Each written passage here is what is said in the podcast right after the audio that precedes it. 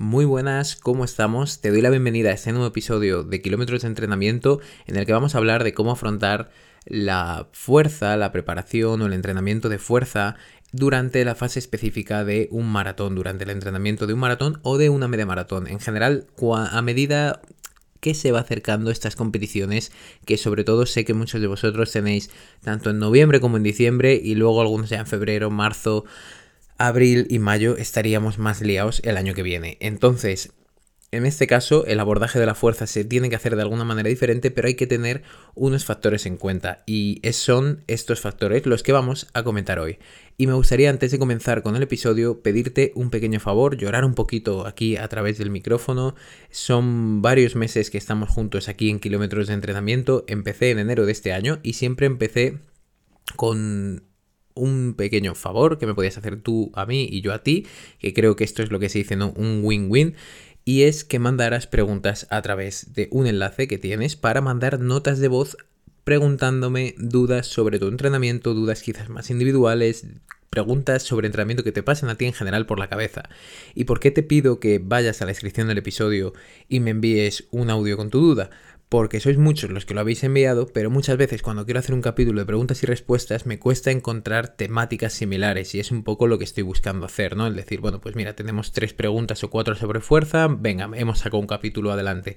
Tenemos tres o cuatro preguntas sobre maratón, perfecto, sacamos otro capítulo adelante de preguntas y respuestas sobre maratón, sobre la fuerza. Y es cierto que al no tener una batería de preguntas vuestras tan amplia, os hago este pequeño llamamiento para que los que queráis y podáis hacerlo, simplemente clicáis en la descripción del episodio, vais a ir ahí al enlace y podéis enviar un audio de máximo un minuto y medio con vuestra duda y seguro que la comentaremos aquí en kilómetros de entrenamiento. Así que simplemente eso y ya sí que sí, vamos a por el episodio.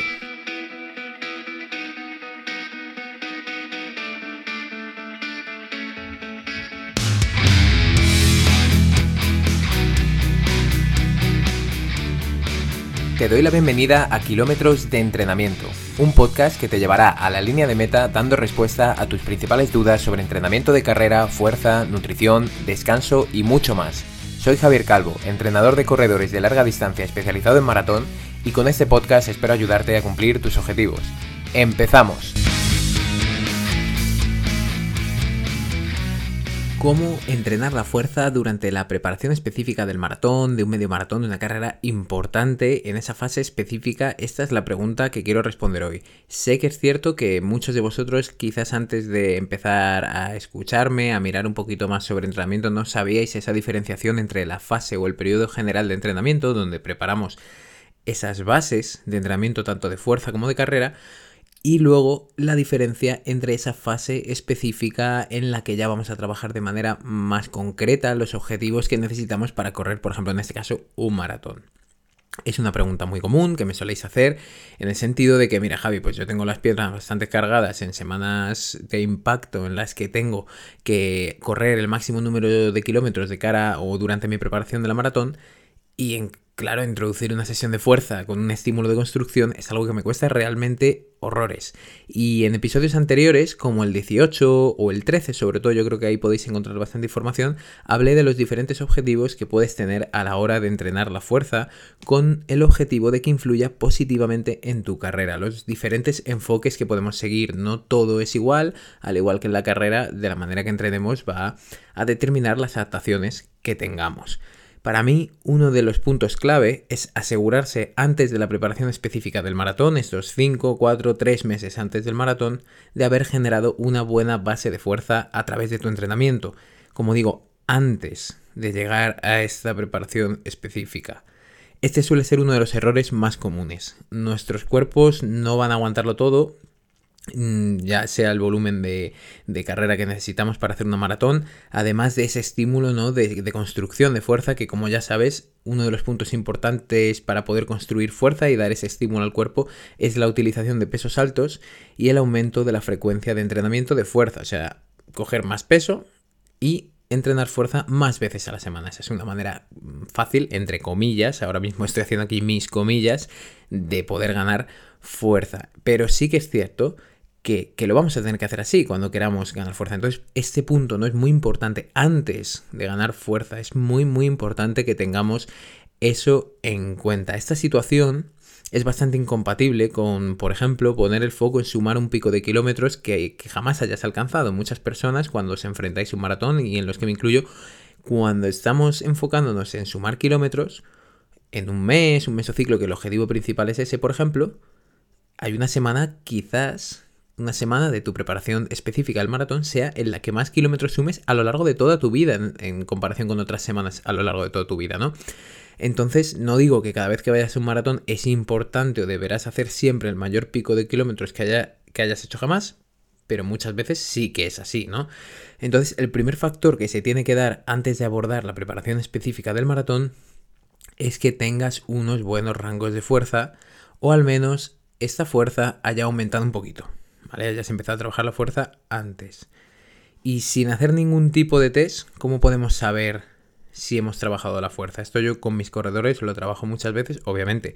Son personas que a lo mejor no entrenaban fuerza y ahora han empezado a incluirla porque han empezado a entrenar conmigo. ¿Y qué ocurre? Pues se fatigan menos, pueden, pueden levantar más peso, también es un factor de que hayas mejorado la fuerza, vas a notar a lo mejor que tu carrera es un poquito más estable y que corres así como, como mejor, como más ligero, pero a la vez más, más tenso en el sentido de, tensión muscular, de compactación y que puedes también imprimir más fuerza contra el suelo en cada una de tus pisadas. Y si, y claro, a lo mejor la pregunta es, ¿y si no he trabajado la fuerza previamente antes de este periodo específico? no puedo empezar a trabajar la fuerza y a generar ese estímulo o a dar ese estímulo de construcción de fuerza durante ese momento, durante la preparación específica? Pues sí, sí puedes hacerlo, pero te lo voy a decir en un lenguaje muy poco científico aquí, y es que no le pidas peras al olmo. ¿Vale? La fuerza no es magia y no se mejora de un día para otro. Pero es cierto que por mi experiencia con corredores populares de larga distancia, aun introduciendo un estímulo de construcción de fuerza en mitad de una preparación específica, o sea, a lo mejor me dicen, oye Javi, me quedan tres meses, no entreno la fuerza en la vida y quiero llegar a ese maratón, mi situación es esta y esta y esta, estos meses anteriores he estado haciendo esto y esto y esto, y digo, vale, pues vamos a introducir la fuerza, sí, se puede, gana fuerza, sí, vamos a encontrar siempre más beneficios que perjuicios, pero es cierto, como digo, que no es lo mejor. Y deberás también en estos casos de entrenar la fuerza a medida que encima estoy entrenando para mi primer maratón, por ejemplo, y me quedan tres meses, que necesitarás hacer un cambio intenso de, mentalidad, ¿vale? O sea, hay que cambiar el chip, porque al introducir las sesiones de fuerza vas a tener que reducir, obviamente, las sesiones de carrera para que tu cuerpo pueda descansar de manera correcta. Esto puede parecer un contrasentido. ¿Para qué voy a reducir las sesiones de carrera si me enfrento a un maratón? Pues como te he comentado, por mi experiencia siempre veo más beneficios que problemas al hacer esto con los corredores y corredoras que no tienen demasiada experiencia corriendo y se meten en esta locura del maratón. Y ahora sí, vamos al grano. Imaginemos que ya llevas mucho tiempo entrenando la fuerza, que tienes experiencia y que has trabajado la fuerza para construir una base de la misma. ¿Y cómo afrontamos en este caso el entrenamiento de fuerza durante la preparación de maratón o una media maratón? Y para darte una respuesta he pensado en 7 puntos que pueden ser determinantes en que tengas unos buenos niveles de fuerza a lo largo de tu preparación específica para media maratón o maratón y que estos se mantengan y que veas siempre un poco de esta fuerza presente en tus entrenamientos de carrera. Así que saca papel y boli y vamos a ir a por los 7 puntos. El primer punto y quizás más importante, es que no debe desaparecer el entrenamiento de fuerza de tu preparación. Este es el primer mensaje que quiero darte y quizás uno de los más importantes. No dejes de entrenar la fuerza. Hay diferentes enfoques que puedes seguir y tienes que ser inteligente con la elección de estos enfoques de fuerza, pero no dejes de trabajar esta capacidad. En los siguientes puntos, los seis que nos quedan, veremos la mejor manera de gestionar este entrenamiento durante las diferentes etapas de la preparación específica para una carrera. El segundo punto, vigila tu capacidad y niveles de recuperación. Bastantes corredores me escribís comentando que cuando empezáis con el entrenamiento de fuerza las piernas pueden responder peor en los entrenamientos de carrera. Quizás pueda aparecer cierta sensación de pesadez, de agujetas o fatiga asociada al entrenamiento de fuerza, ¿no? Esa fatiga que desde la fuerza podemos sentir en nuestros entrenamientos posteriores de carrera. En otros episodios he explicado las bases del entrenamiento concurrente. Como este, ahí lo vais a encontrar en el 13, ¿vale? En el episodio 13 vais a tener bastante información sobre este tema. Eh, el juntar la fuerza con la carrera, ¿no? El entrenamiento concurrente es el que combina fuerza y resistencia. Y hay una zona de interferencia negativa que se da cuando se entrena fuerza con altas cargas a la vez que se plantean entrenamiento de resistencia a altas intensidades, o sea, entrenar fuerza con mucho peso y hacer entrenamiento de carrera a mucha velocidad, unas series, ¿no? Que ahí estamos hablando de lo mismo. Ya sabéis que la fuerza, la intensidad, la vamos a medir principalmente por el peso, principalmente. Y en la resistencia, la intensidad la vamos a medir por pulsaciones, sensaciones, ritmos, potencia, pero siempre, ¿no? Si entreno con mucha intensidad, fuerza y carrera, ahí se va a dar una interferencia, ¿no? Va a ir uno en contra de lo otro. Y tiene sentido, ambos planteamientos son bastante demandantes a nivel muscular. Seguro que alguna vez has ido a hacer unas series y has tenido agujetas durante los días posteriores, esto es algo normal. Y, como digo, no es un problema a lo mejor normalmente, pero sí que puede impedirte que estés plenamente disponible para el siguiente entrenamiento. Y con la fuerza va a ocurrir lo mismo.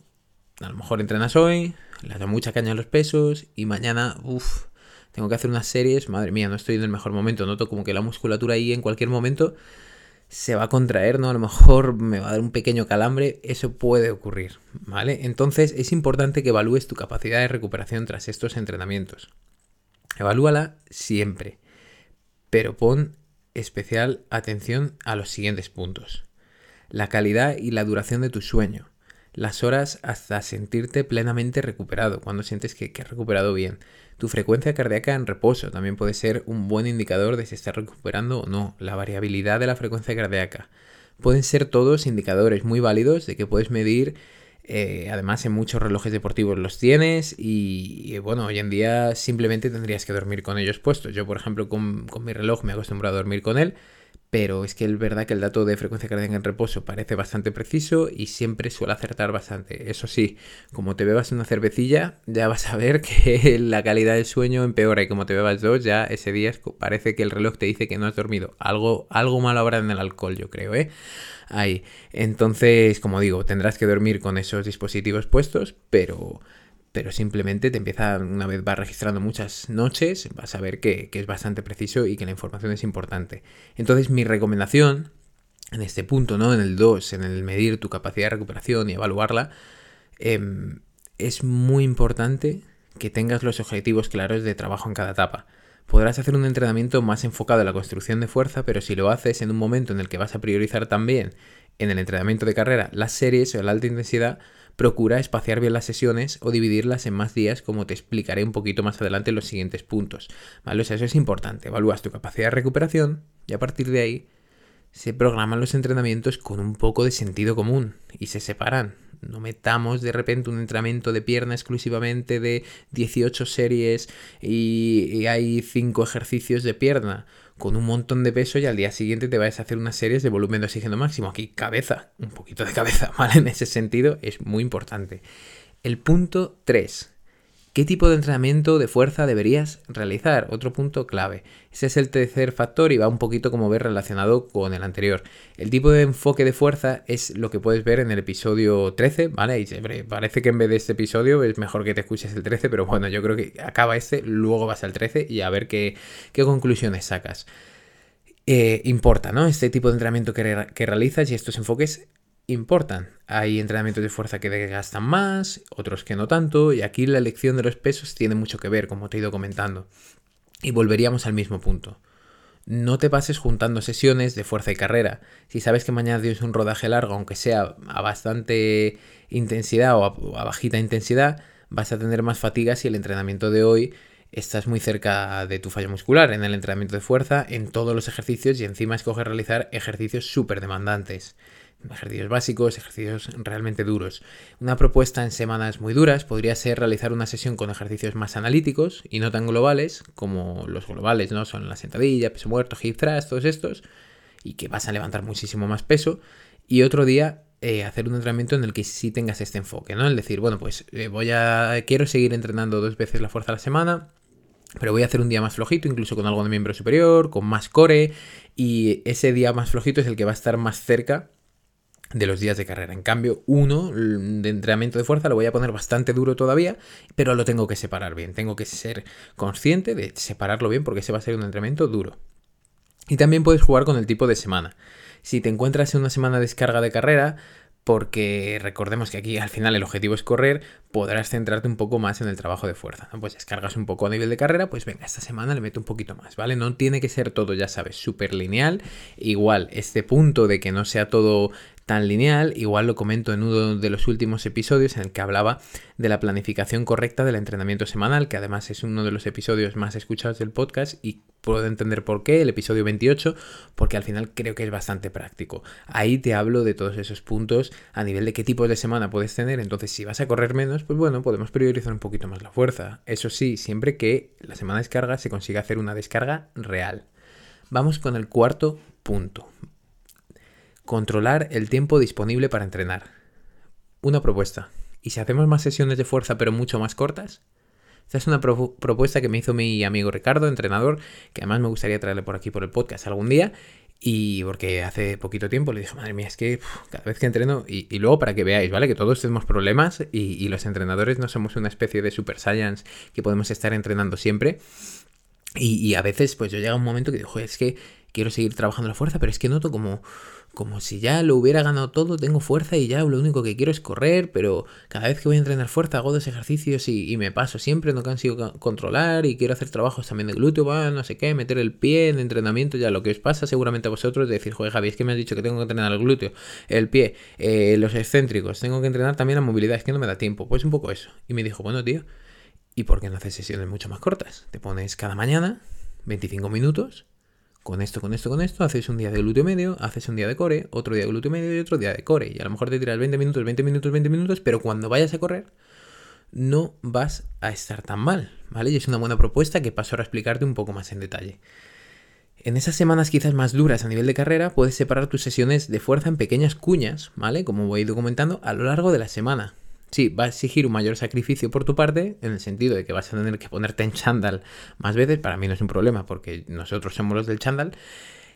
Pero, pero al final no te va a permitir que no acumules tanta fatiga. Por ejemplo, dividir las sesiones de una manera, como he dicho, más analítica, ¿no? Pues siempre dices, venga, pues siempre voy a hacer un calentamiento con movilidad y core, seguidas de un trabajo o centrado en el pie, o centrado en el glúteo medio, o centrado en la técnica de carrera, y tendrás que hacer más sesiones, pero con 3-4 entrenamientos de 30 minutos a la semana enfocados en puntos que para la carrera siempre van a ser mejores, vas a estar menos fatigado los días siguientes.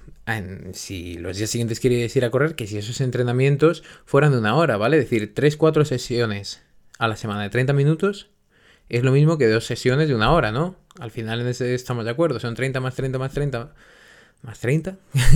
son dos horas más dos sesiones de una hora, son dos horas, pero no tiene nada que ver la fatiga que tenemos los días después. Entonces, este punto igual, que no siempre nos cerremos a planteamientos de no, es que si no entreno entre 16 y 22 series, no es un entrenamiento de fuerza, no, para nada. Haz un buen calentamiento, activa bien la musculatura, trabaja dos, tres ejercicios y lo tienes. Pero mañana otra vez, ¿vale? Entonces, ese enfoque de sesiones un poquito más cortas pero mucho más frecuentes, ¿vale? Este es un punto cortito, pero creo que es una de las claves y que yo mismo estoy empezando a aplicar con algunos de mis corredores y conmigo mismo también. Y bueno, efectivamente se tiene menos fatiga. Esto es algo lógico.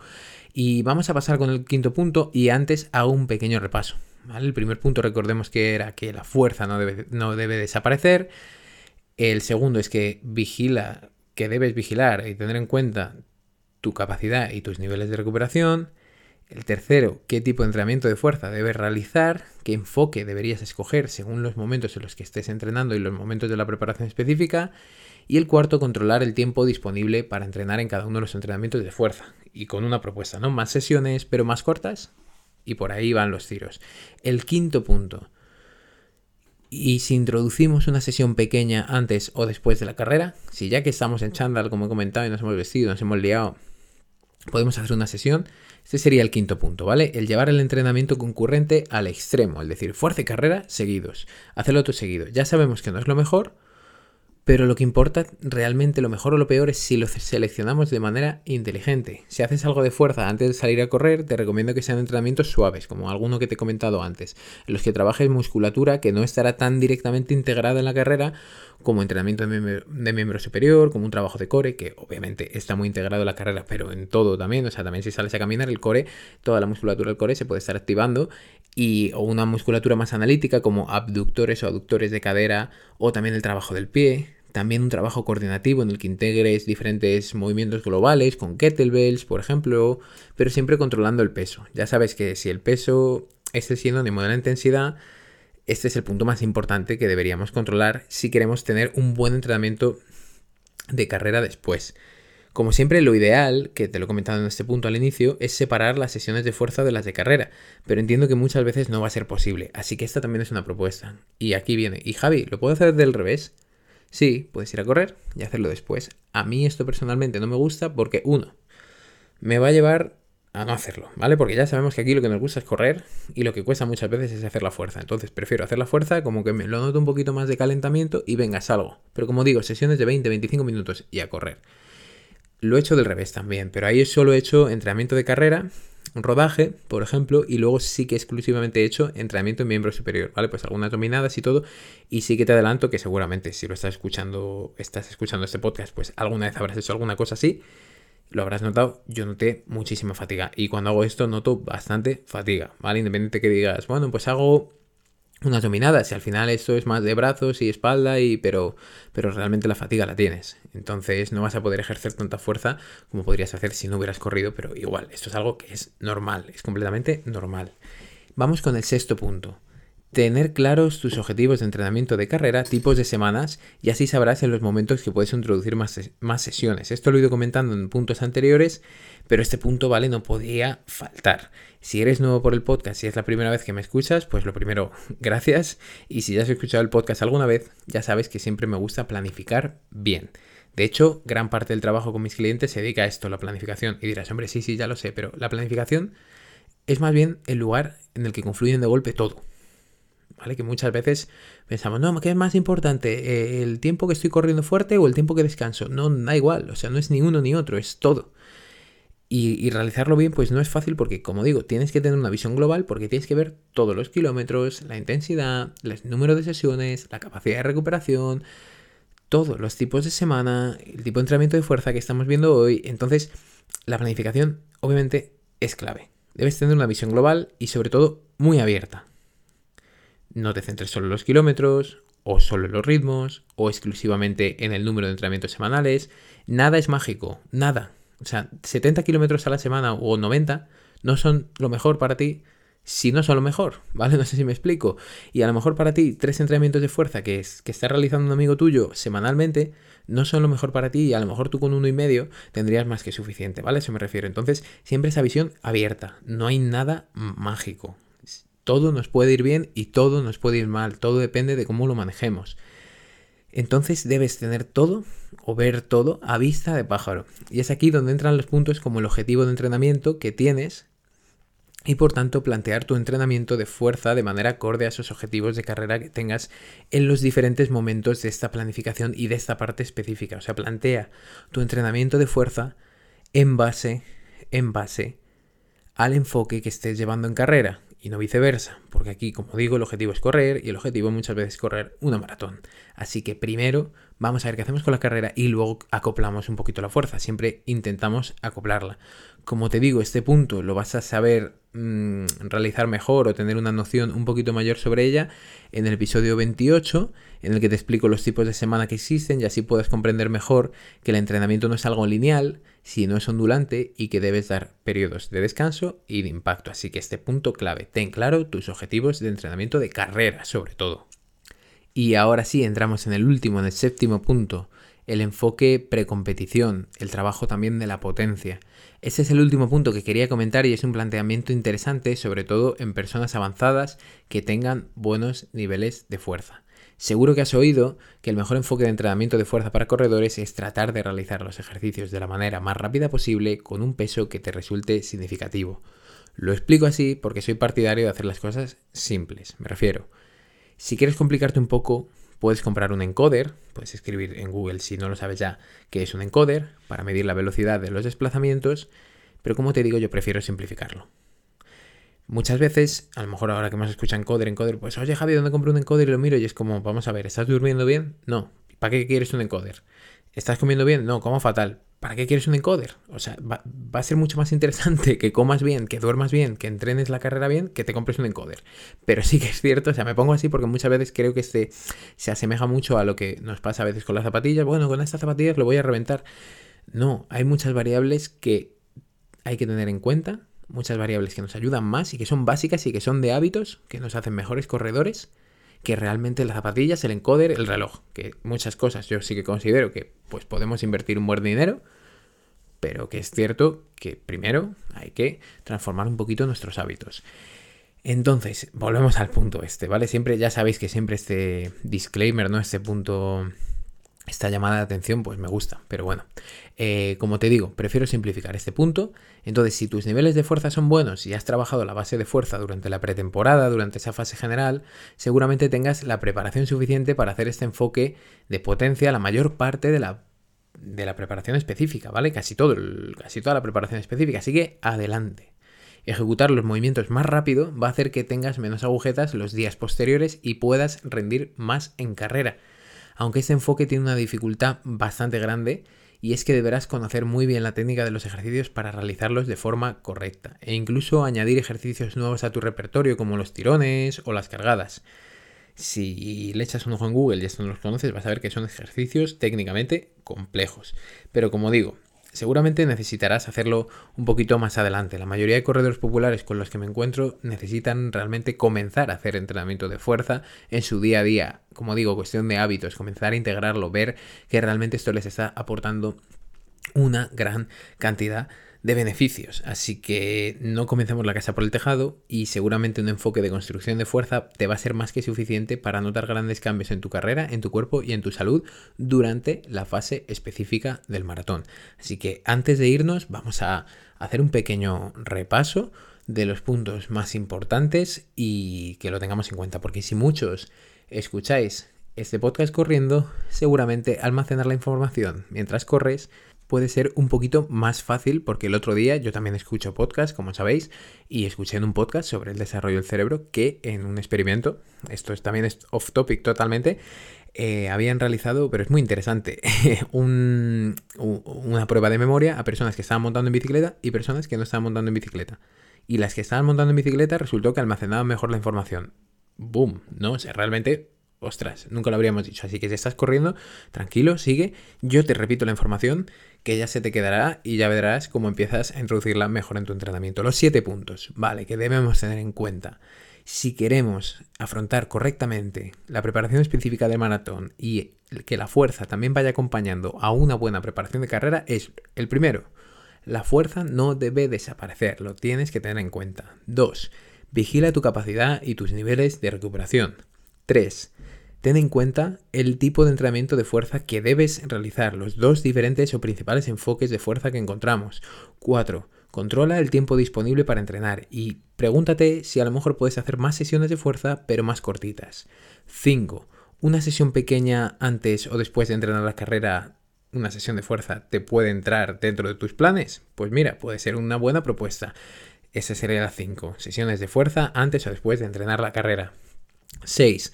Ten muy claro primero, antes de nada, antes de diseñar la parte de la fuerza, tus objetivos a nivel de carrera, tipos de semanas y así saber los momentos en los que podrás introducir más sesiones. Y por último, ¿estás preparado para un enfoque de potencia, un enfoque de desarrollo de la máxima velocidad en los ejercicios de fuerza? Sí, no. Si estás preparado, a por ello es lo que mejor y más resultados te va a dar a lo largo de la preparación específica. Así que nada, espero que estos siete puntos los tengas bien claros, que comiences y sigas entrenando la fuerza a lo largo de toda tu preparación específica y que si quieres saber también cómo reducir la fuerza en esos momentos de más carrera. También tienes otros episodios como el de dosis mínima o estímulo mínimo de fuerza. Y tienes episodios como cómo trabajar la fuerza en el tapering, ¿vale? En ese periodo de descanso. Así que tienes bastante información para entrenar muchísimo, muchísimo mejor. Y ahí te dejo con tu rodaje, con lo que estés haciendo, con tu café. Y espero que disfrutes y hayas disfrutado de este episodio de kilómetros de entrenamiento y que este episodio te lleve a disfrutar mucho más de tus kilómetros de entrenamiento. Nos vemos y hablamos en próximos episodios.